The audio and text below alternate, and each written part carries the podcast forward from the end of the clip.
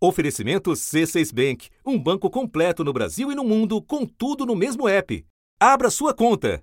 Não existe nenhuma justificativa, nenhuma justificativa para que a taxa de juros esteja nesse momento a 13,5%. É só ver a carta do cupom para a gente saber que é uma vergonha. A crítica aberta do presidente ao Banco Central, que na semana passada manteve pela quarta vez seguida a taxa básica de juros em 13,75%, provocou atrito com a instituição e reverberou pelos agentes de mercado. São falas desastrosas e essa é um consenso. Até quem é muito próximo, até de auxiliares do, do presidente Luiz Inácio Lula da Silva. Ele está tensionando e todo mundo se pergunta, dentro do governo inclusive, qual o objetivo do presidente Lula com isso? Mas para entender essa tensão, é preciso voltar um pouco no tempo.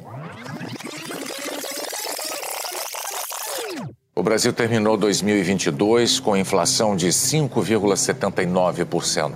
Pelo segundo ano seguido, o índice ficou acima da meta do Conselho Monetário Nacional.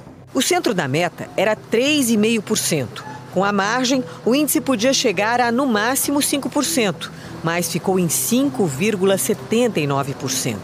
Pelo segundo ano seguido, estourou o que foi estabelecido pelo Banco Central mas ficou abaixo da inflação de 2021, que foi de 10,06%.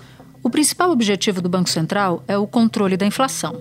Controle que é feito por meio da política monetária com a definição da Selic, a taxa básica de juros. Mais aperto de juros. Porque mesmo que ele fique é, no mesmo patamar, isso significa que é mais difícil pegar empréstimo, o empréstimo está mais caro, os próprios bancos ficam mais seletivos com medo de não de aumentar o risco de não pagamento. Então, toda a economia fica mais é, apertada, como eles dizem, aperto monetário. E isso é, reduz o ritmo de crescimento. O atual ciclo de aperto monetário começou em março de 2021, quando a inflação acumulada em 12 meses estourou o centro da meta. Agora, no início de fevereiro, o Copom se reuniu pela primeira vez no governo Lula e manteve a Selic no patamar mais alto desde janeiro de 2017. Na avaliação do Copom, as incertezas em relação às contas públicas e a persistência das pressões inflacionárias exigem atenção. O comitê reafirmou que pode voltar a subir os juros se considerar necessário. Taxa de juro alta contribui muito para o desaquecimento da economia o que, claro, o governo não quer. E esses juros nas alturas significam que o crédito sai mais caro. E isso impacta diretamente no seu bolso. Fica mais difícil fazer uma compra ou financiamento e mais fácil se endividar. Uma escalada que em apenas um ano obrigou muitos brasileiros a rever os planos de consumo. Se de um lado a Selic sobe para conter o avanço nos preços, de outro encarece ainda mais as taxas das principais modalidades de crédito e financiamento. As taxas do cartão de crédito chegaram a quase 400% ao ano. As do cheque especial superaram os 128%. E o empréstimo pessoal atingiu quase 54% ao ano. O que, o que nós precisamos nesse instante é saber o seguinte: a economia brasileira precisa voltar a crescer. E nós precisamos fazer distribuição de renda. Nós precisamos fazer mais política social. Foi exatamente por isso que o presidente da República resolveu reforçar a carga das críticas. Quero saber de que serviu a independência. Eu vou treinar esse cidadão terminar o mandato dele para a gente fazer uma avaliação o que significou o Banco Central independente. Ao que o presidente do Banco Central respondeu. Bom, falando sobre Roberto Campos Neto, numa palestra nos Estados Unidos, ele, que é presidente do Banco Central, defendeu a independência do banco.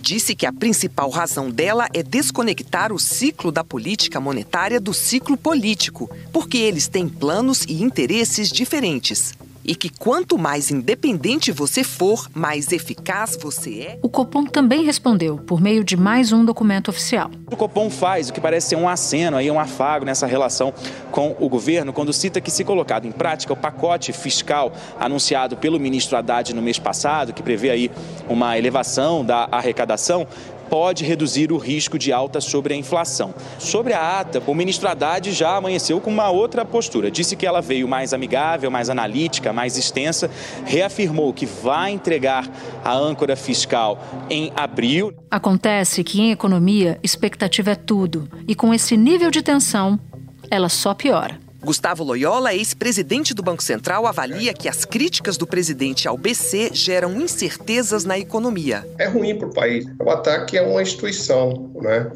cuja autonomia está assegurada em lei. E quando há esse tipo de ataque, é, as pessoas começam a, a, se perguntar né, qual vai ser o próximo passo do, do presidente. Vai demitir uh, o presidente do Banco Central? Interferir na política de juros? A política de juros, a política monetária, embora afete é, toda a coletividade, é, é, algo que exige técnica é, para se executar. Da redação do G1, eu sou Natuzaneri e o assunto hoje é o debate econômico por trás do atrito entre o governo Lula e o Banco Central. É o que eu vou conversar com o economista Tony Volpon, ex-diretor do Banco Central. Quinta-feira, 9 de fevereiro. Tony, a gente fala numa semana super conturbada de críticas do presidente da República ao Banco Central. E na base dessa instabilidade ou desse ruído está a decisão do Copom de manter a Selic num patamar de 13,75. Mas o que veio mesmo e que incomodou o governo foi a justificativa para isso. Abre aspas. Elevada incerteza sobre o futuro do arcabouço fiscal do país, fecha aspas. Foi assim que essa manutenção foi justificada. E aí, essa incerteza, na visão do Banco Central, ajudaria a explicar essa desancoragem de expectativas em torno da inflação. Não saber se a inflação vai estar no futuro sob controle, se vai aumentar, etc. e tal. Então eu queria que você nos explicasse como esses fatores, situação fiscal ou arcabouço fiscal, inflação e as expectativas em torno dessas duas coisas se relacionam? Eu acho que a primeira coisa que a gente deveria colocar é que ninguém estava esperando, né, ninguém do mercado, estava esperando uma queda de juros nessa reunião. Né, o que você já teve precificado na curva de juros é uma queda em meados deste ano, julho, agosto, né, mudando um pouquinho é, de exatamente quando esse processo de queda de juros ia começar.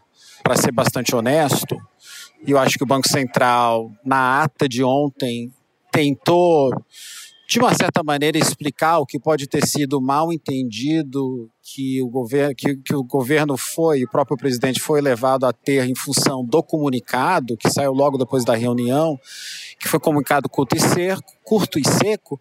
Ontem você teve uma ata mais longa, mais didática, onde o Banco Central disse: olha, né, agora estou interpretando né, o a linguagem do BC, que obviamente é minha interpretação, mas foi mais ou menos, hasteou uma bandeira branca e disse, olha, eu tenho que rodar meus modelos e tomar decisões baseado em no orçamento que foi aprovado. O documento avalia que o pacote de medidas anunciado pelo ministro da Fazenda para aumentar a arrecadação atenuaria os estímulos fiscais sobre a demanda, reduzindo o risco de alta sobre a inflação mas ressalta que houve piora da expectativa de inflação para o longo prazo. A conjuntura, particularmente incerta no âmbito fiscal e com expectativas de inflação se distanciando da meta em horizontes mais longos, demanda maior atenção na condução da política monetária. Agora, se o ministro Haddad conseguir aprovar aquilo que foi anunciado, as condições para a queda de juros são boas mas eu só posso sinalizar isso depois de aprovado. Eu não posso antecipar a aprovação das várias medidas que foram anunciadas pelo ministro Haddad tá? e já prometer uma coisa no futuro. Seria, não seria prudente da minha parte fazer isso. Eu tenho que trabalhar do que existe. E no que existe hoje, dado essa combinação de orçamento né, que foi inflado pela PEC da transição, combinado com essa, essa alta de expectativas, não permite que eu corte juros esse ano. Os juros, a queda de juros seria postergada para 2024, um horizonte bastante longo. Ele está dizendo, olha, eu tenho que esperar que o ministro, né, porque não é vontade do ministro, né, o ministro anunciou várias coisas tem que passar pelo Congresso, pelo Senado, tem que ser executadas. Dadas essas condições, podemos iniciar uma queda de juros. Né? A ata veio melhor do que o comunicado, né? uma ata mais extensa, mais analítica, colocando pontos importantes sobre o trabalho da, do Ministério da Fazenda. Uma ata mais, é, vamos dizer, amigável em relação aos próximos passos que precisam ser tomados. Outro ministro que está atuando muito mais como bombeiro, né, para tentar apaziguar essa situação, é o ministro das Relações Institucionais, Alexandre Padilha, que também afirmou mais cedo que o governo não quer acabar com a autonomia do Banco Central e nem demitir o presidente do Banco Central, Roberto Campos Neto. Nós reafirmamos que não existe qualquer discussão dentro do governo de mudança da lei atual é, do Banco Central é, até porque a lei ela estabelece como objetivos do Banco Central, tá ali na lei, o fomento ao pleno emprego, suavizar qualquer flutuação econômica, a garantia da estabilidade econômica, do bom funcionamento e eficiência do sistema financeiro. Agora, a ata, pela sua extensão, e porque, na verdade, dá um pouquinho de tempo para o BC pensar e, e, levar em conta as reações do mercado, dos agentes econômicos e do governo, a ata eu acho que é um documento que agora é que fica mais importante nessa questão. E lá, de fato, há essa sinalização de uma disposição né, de contribuir com uma queda de juros depois de algum progresso. Então, aquela coisa, não acho que ninguém. É, ninguém no mercado, nem no BC, está esperando que 100% daquilo anunciado pelo ministro seja de fato é, é, aprovado, nem o próprio ministro. O Haddad já falou isso também. Haddad lançou aquele pacote de medidas econômicas para melhorar o cenário das contas públicas e disse que o plano era também uma carta ao Banco Central. Ele quer reduzir o déficit público é, a menos de 1% do PIB. O que, que significa isso? É reduzir o déficit, que hoje é 231 bilhões, para menos de 100 bilhões de reais. Isso já é um grande passo para o equilíbrio das contas públicas. A equipe de Roberto Campos Neto fez questão de destacar que ainda não tem total certeza de que esse pacote vai ser aprovado pelo Congresso, porque boa parte das medidas depende de aprovação do lado do legislativo. Eu penso que a nota poderia ser um pouco mais generosa com as medidas que nós já tomamos. Né? Então, eu entendo que nós vamos como eu disse já várias vezes, harmonizar a política fiscal com a política monetária. Uma ajuda a outra. A política fiscal ajuda a política monetária, mas não podemos nos esquecer que a política monetária ajuda a política fiscal. Eu acho que o melhor de tudo é, para o governo, para a economia, para o mercado, é deixar o Haddad trabalhar. Vamos focar é, quem sou eu para dar conselho ao governo, mas assim, foca esses esforços para ajudar o ministro no Congresso a aprovar essas medidas, deixa o Banco Central sozinho, que ele não vai fazer nada nos juros nas próximas reuniões, independentemente do que ocorra. Acho que isso está claro. Tá? Uhum. Apoie o ministro Haddad, vamos aprovar essas medidas e neste ano podemos sim ter queda de juros. Me espera um instante que eu já volto para retomar a minha conversa com o Tony. Com o C6 Bank, você está no topo da experiência que um banco pode te oferecer. Você tem tudo para sua vida financeira no mesmo app, no Brasil e no mundo todo. A primeira conta global do país e atendimento personalizado, além de uma plataforma de investimentos em real e dólar com produtos exclusivos oferecidos pelo C6 em parceria com o JP Morgan Asset Management. Quer aproveitar hoje o que os outros bancos só vão oferecer amanhã? Conheça o C6 Bank. Tá esperando o quê? C6 Bank. E eu quero permanecer neste tópico, Tony, com você, mas voltando algumas casas atrás, porque diante do fato do Brasil ter uma taxa de juro das mais altas do mundo, ou a mais alta, alguma da, uma das mais altas do mundo, há quem diga que o nível da dívida pública brasileira, como em comparação, em proporção ao PIB, não justificaria esse patamar da Selic. Eu, por exemplo, falei com alguns executivos muito importantes de bancos brasileiros dizendo 13,75 está over, está acima, está duro demais e que o Banco Central está, assim, independente das discussões com o governo e das críticas que vem recebendo, está, assim, alta demais. E isso pode atrapalhar muito a retomada do crescimento. Nós temos uma uma arquitetura de política monetária, onde existe uma meta definida pelo Conselho Monetário Nacional, que é uma meta de inflação, não tem absolutamente nada a ver com o nível de, de endividamento. E o Banco Central tem, eles têm autonomia operacional para operar ou um instrumento, basicamente, né, que é a taxa de juros, para atingir aquela meta que eles, eles mesmos não definem. Então, quando você lê também a ata, tem muito, ele, ele, o BC bota na ata, né, metas definidas pelo Conselho Monetário Nacional. Ele bota isso, que na verdade é uma coisa, todo mundo sabe que isso é verdade, por que ele bota alguma coisa na ata que todo mundo sabe que é verdade? Porque ele também está sinalizando ao governo, presidente Lula, se você está infeliz com a meta de inflação, você tem todo o poder hoje e agora, e não precisa de Congresso, não precisa de ninguém, de mudar essa meta. A minha divergência é a seguinte: é uma bobagem achar que um presidente do Banco Central independente vai fazer mais do que fez o Banco Central quando o presidente é quem indicava. É, veja, você estabeleceu uma, uma, meta de inflação de 3,7%. Quando você faz isso, você é obrigado a arrochar mais a economia para poder atingir aqueles 3,7%. Por que precisar fazer 3,7%? Por que não fazer 4,5% como nós fizemos? Porque se o governo não tiver, sabe, condições de discutir a taxa de juros, se o governo não tiver condição de discutir a taxa da inflação, se o governo não tiver que discutir a questão do emprego, porque não é só a meta de inflação.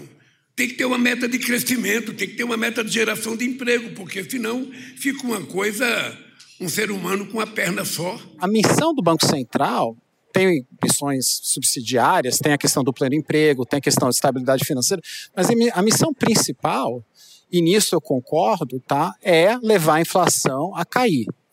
Tá? A gente tem um debate também, que é outro debate, que eu acho que é um debate bom, que devemos ter sobre o nível da meta de inflação.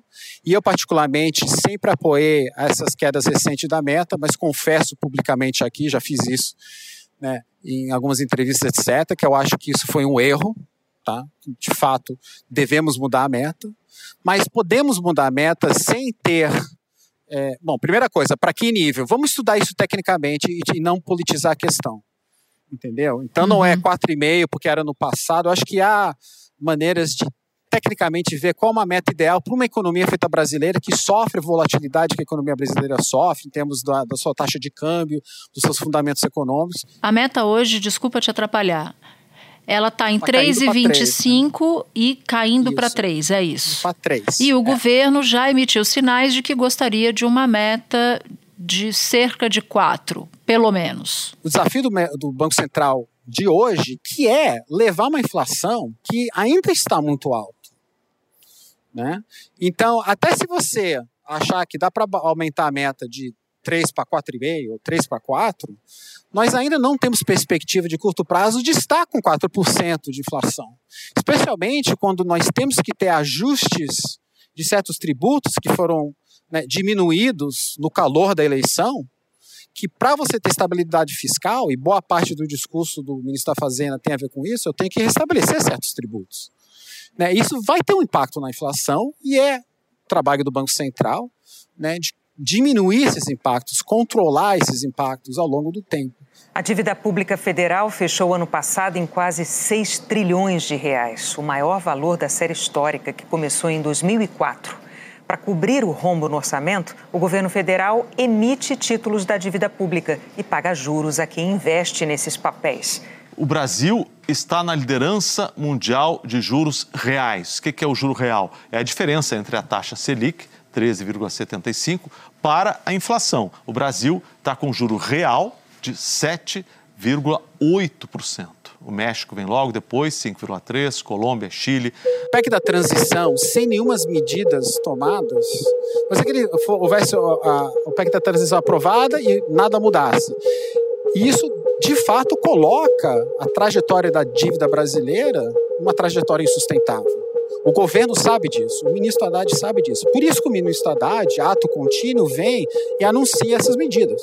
Que eu acho que, se aprovadas, e obviamente né, a, a grande questão vai ser o novo arranjo fiscal em abril, né, que tomará o lugar do teto de gastos, né, mas o conjunto dessas medidas, aí você coloca a trajetória da dívida num nível sustentável né, que conversa com o nível de gastos que foi aprovado pelo, pelo governo, e o governo, ganhando a eleição, tem todo o direito de, de querer gastar mais, né, porque foi uma, foi, foram promessas de campanha, eles ganharam a eleição, tá? mas também tem que ter a responsabilidade de dizer como esse gasto será financiado, mantendo estabilidade financeira, monetária e fiscal.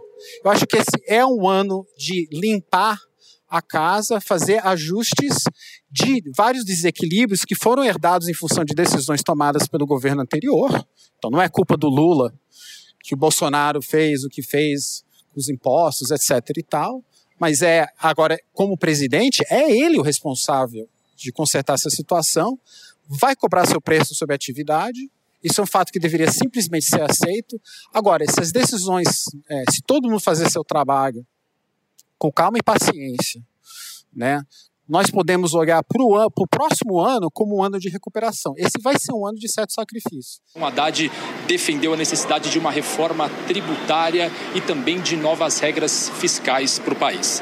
Haddad afirmou que essas medidas serão um ponto de partida para a reindustrialização do país e também para um maior crescimento econômico. Tem duas propostas que estão.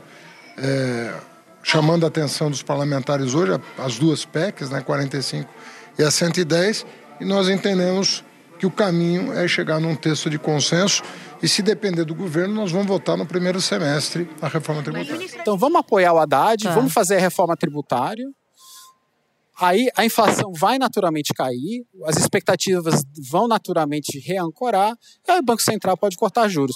Se o Banco Central não cortar juros com queda da inflação e queda das expectativas, aí sim a gente pode ter uma discussão o que, esses caras estão fazendo.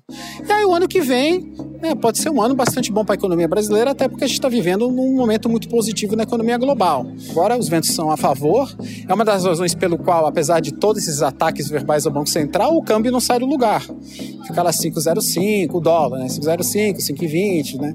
Fica indo de um lado para o outro exatamente porque o investidor global está entrando com dinheiro no Brasil e tem enormes possibilidades de captação de investimentos no Brasil, infraestrutura, agenda verde, nosso próprio mercado financeiro.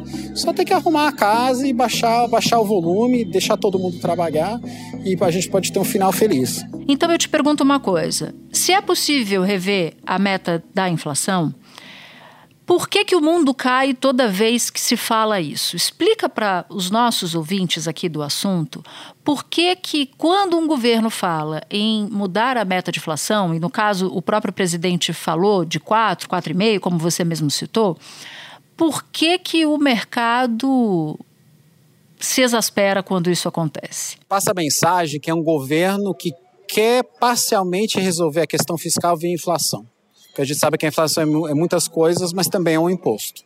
Então vamos ter um nível de inflação mais alto para financiar esse nível de gasto mais alto que eu quero, né? E vamos, vamos, né, coagir o Banco Central a mais ou menos ir com essa jogada, tá? Isso é uma possível interpretação de você ter um governo que aumentou muito os gastos de largada, eu acho particularmente muita razão em muitas áreas, pode ficar, a gente pode ficar discutindo o tamanho do, da PEC, etc e tal. Certamente você tinha que ter recomposição de gastos em várias áreas que foram deprimidas no governo anterior, né? Mas você tem esse aumento, você tem uma crítica ao, à regra fiscal vigente, que é a regra do teto, sem colocar qual seria a nova regra. Em nenhum momento eles definiram qual seria a nova regra, então tem meio que um buraco de expectativas nessa questão. Aí, ato contínuo, mais ou menos do nada, né, o presidente né, começa um ataque frontal a vários pontos da política monetária. A meta, o nível de juros, a autonomia operacional do Banco Central e a pessoa do seu presidente. Eu, eu não, não, não, não discuto com o presidente do Banco Central. Eu fiz duas críticas à imprensa ah, ah, ele deve explicações, não a mim, ele deve explicações ao Congresso Nacional, a quem o indicou. Eu, quando era presidente da outra vez, eu tinha o Zé Alencar para fazer as críticas à política de juros, ou seja, agora sou eu mesmo que faço. Ou seja, eu até ontem fiz uma convocação aos empresários, porque eu convivi com o Emílio de Moraes, que era o empresário que mais criticava a taxa de juros nesse país. Ninguém criticava mais a taxa de juros que o Antônio de Moraes. Só o Zé Alencar, quando era meu vice. Agora a culpa é do Banco Central, porque o presidente não pode trocar o Banco Central, é o Senado que pode mexer ou não. Então, tudo isso pode ser interpretado como um governo que realmente quer é, é, resolver a questão dos gastos né, com mais inflação. A alimentação foi o grupo que mais impactou a inflação de 2022. Preços dos alimentos que tiveram alta de 11,64% em 2022. Então tacaram o arroz, tacaram o feijão, tacaram a mandioca, tacaram o leite, ou seja, o povo pobre tem uma inflação infinitamente maior do que a classe média e do que os ricos. Então é preciso levar em conta que nós precisamos debelar a inflação. Controlar a inflação é uma obrigação para garantir ao povo trabalhador o seu poder de compra, o seu poder aquisitivo, para que as pessoas não tenham que piorar a qualidade da sua comida a cada dia. Até agora tudo ficou ainda, ainda, né, cada dia com sua agonia, ainda no nível retórico. Uhum. Ele não uhum. fez nada ainda. Como, como eu disse, ele pode chamar uma reunião do Conselho Monetário Nacional hoje e mudar a meta hoje. Não fez isso. Né? Por força de calendário, ele terá que de fato tomar uma decisão em breve, que será quem ficará né, é, os dois diretores do cupom, né, que estão saindo, e ele, temos que botar, inclusive, na, na diretoria de política monetária, que é uma diretoria extremamente importante, porque é o diretor que opera as mesas do Banco Central, mesa de câmbio, mesa de juros, etc.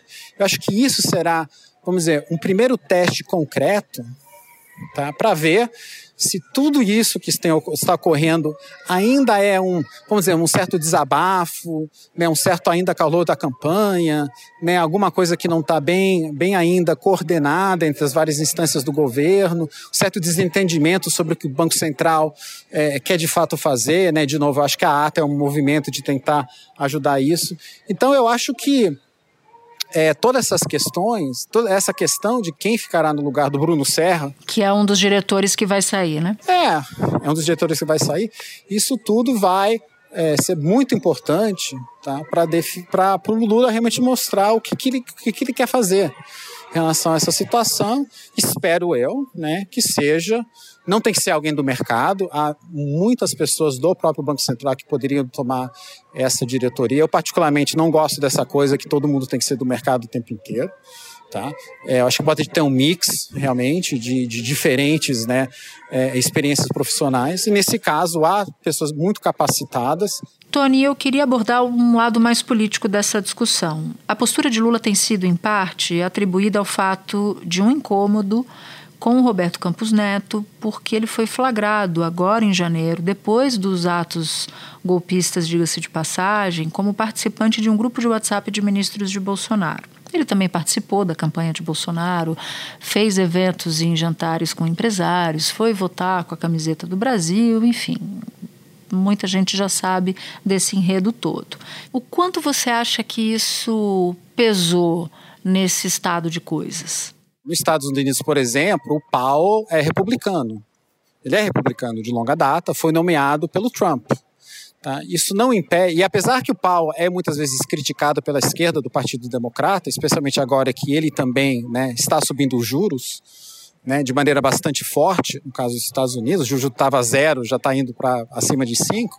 Então ele recebe essas críticas, mas em nenhum momento, fora, de novo, elementos da extrema esquerda do Partido Democrata, ninguém questiona a autonomia do Fed o Fed anunciou um aumento de 0,25 ponto percentual, índice inferior ao que vinha fazendo. Jerome Powell, presidente do Banco Central, deixou claro que os juros devem voltar a subir na próxima reunião do Fed, marcada para 21 de março.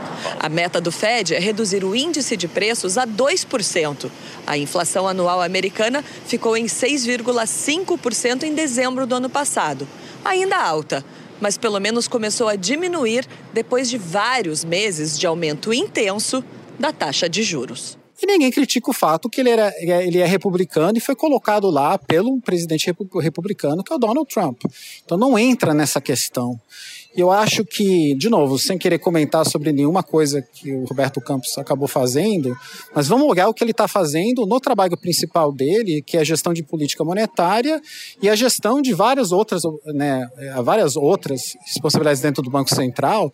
Tá? Eu acho que teve uma gestão muito boa e temos que se ater a essa questão para não ficar finalizando as coisas e criando crises do nada vamos realmente ter uma grande crise no país e danificar a economia num momento tão, né, tão sensível que a gente está vivendo, para tentar evitar de fato o que poderia ser uma recessão, porque o presidente do Banco Central tinha grupo de WhatsApp?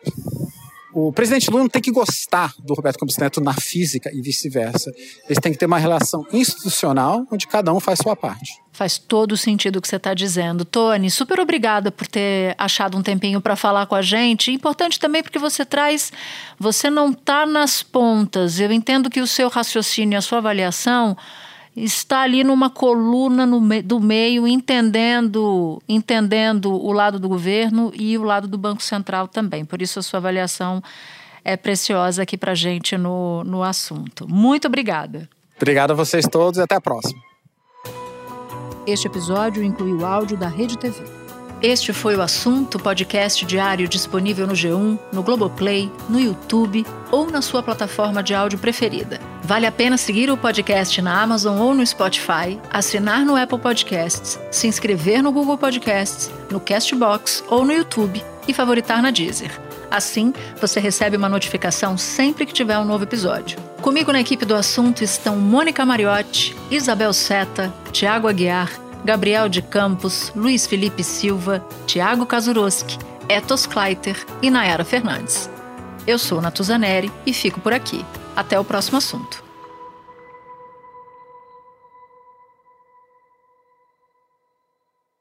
Você no topo da experiência financeira que um banco pode oferecer. Escolha um banco completo no Brasil e em qualquer lugar do mundo. Abra sua conta no C6 Bank.